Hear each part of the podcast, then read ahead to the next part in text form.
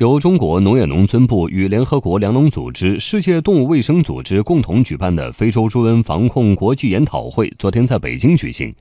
农业农村部相关负责人在会上表示，探索非洲猪瘟区域化管理，推进中南部区域防控试点工作，指导海南省等地区率先创建非洲猪瘟无疫区。央广记者朱敏报道。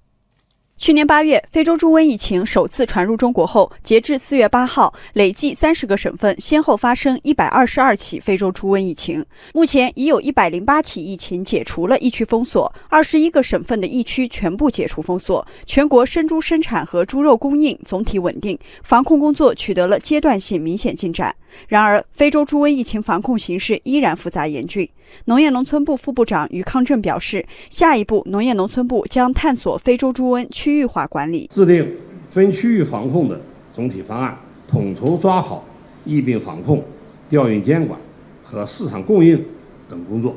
推进中南部区域防控试点工作，指导海南省等具有较好天然屏障的地区率先创建非洲猪瘟无疫区，提升区域防控的能力。二零一九年以来，全球非洲猪瘟疫情形势更为严峻，仅前三个月就新增近两千两百起疫情，涉及十四个国家。农业农村部部长韩长赋在会上建议，广泛开展并深化疫情防控国际合作，建立完善、有力有效的联防联控机制，强化全球和区域非洲猪瘟监测预警机制建设，支持国际组织更好发挥作用。世界动物卫生组织总干事埃略特和联合国粮农组织助理总干事提詹尼感谢中国政府支持在世界动物卫生组织和联合国粮农组织全球跨境动物疫病防控框架下，推动建立亚洲非洲猪瘟防控工作组，与各国开展非洲猪瘟防控合作。表示将继续支持中国防控非洲猪瘟工作，